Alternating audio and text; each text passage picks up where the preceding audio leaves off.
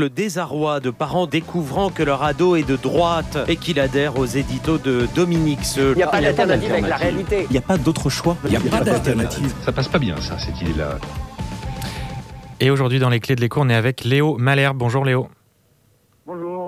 Alors, euh, tu es maître de conférence, Léo, en économie à l'université de Picardie, Jules Verne, et euh, tu fais partie de nos six chroniqueurs euh, chaque semaine dans les clés de l'écho. Aujourd'hui, tu nous racontes l'histoire de la statistique économique.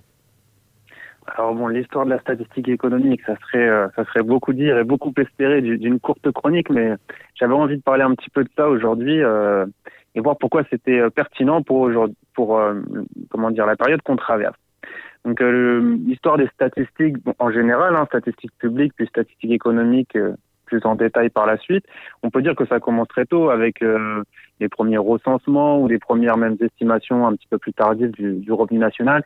Et souvent, c'est motivé la, la, recherche de statistiques publiques, le développement de statistiques publiques par des raisons bon, fiscales. Hein. Des États veulent savoir à combien il y a de personnes qu'on va pouvoir taxer, quel est le l'assiette sur laquelle on va pouvoir taxer, etc. Et puis souvent aussi des problématiques liées à des périodes de guerre, euh, combien de personnes on va pouvoir mobiliser, euh, comment on va pouvoir financer, etc., euh, etc.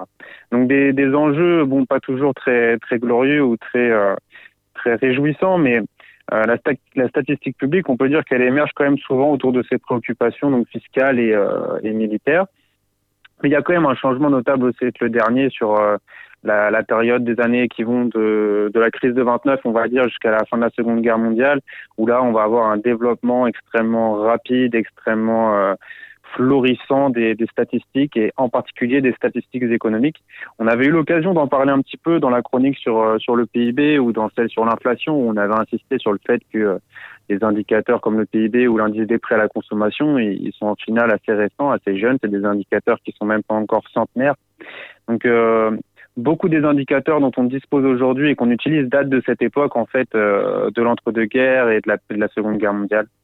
Et euh, ce que je voulais dire ici, c'est qu'il n'y avait pas que le PIB et, l'IPC, parce qu'on parle souvent d'eux qui, qui, sont nés à cette époque-là. En fait, c'est tout le système de compte national, euh, de comptabilité nationale, pardon, qui émerge à cette époque-là, qui permet d'avoir une vision globale euh, du fonctionnement euh, de l'économie.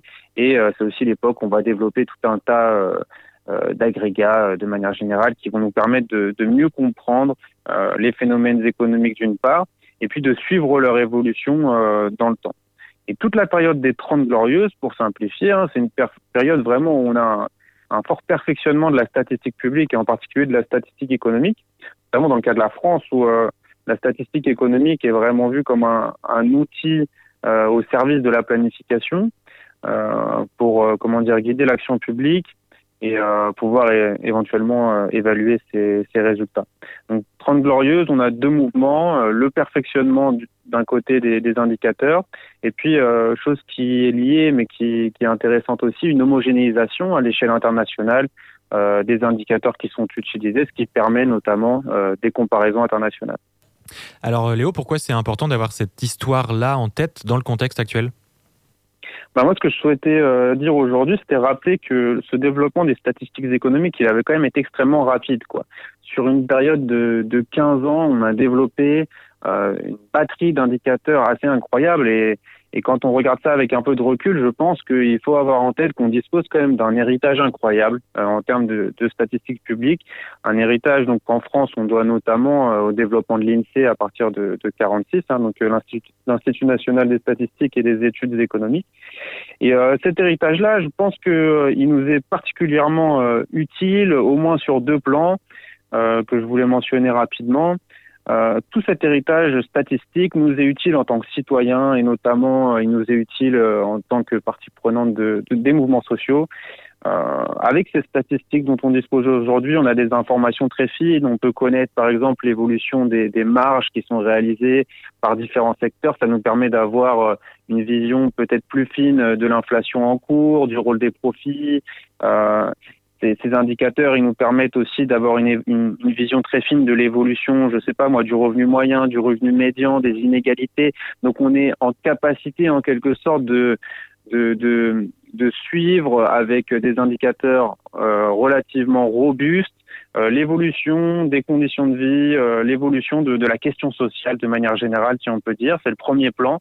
Donc la statistique publique dont on dispose en héritage, elle éclaire aussi nos mobilisations et nos argumentaires, etc., etc. Et euh, le second plan que je voulais euh, mentionner, c'était euh, la question de la transition écologique et notamment si on veut, comment dire, développer une, une, planification écologique à proprement parler, on va avoir besoin toujours des indicateurs existants pour guider l'action publique et de moyens d'évaluer les effets des politiques publiques. Mais il va nous falloir des nouveaux indicateurs, euh, beaucoup plus de, de, publicité autour de, de, ces indicateurs pour qu'ils soient connus du grand public, connus des journalistes, etc.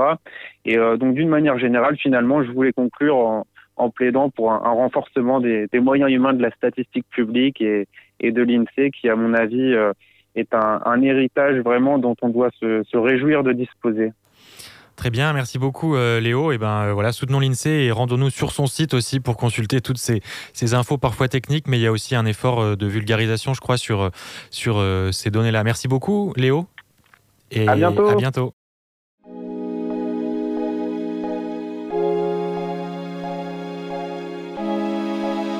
Spectre.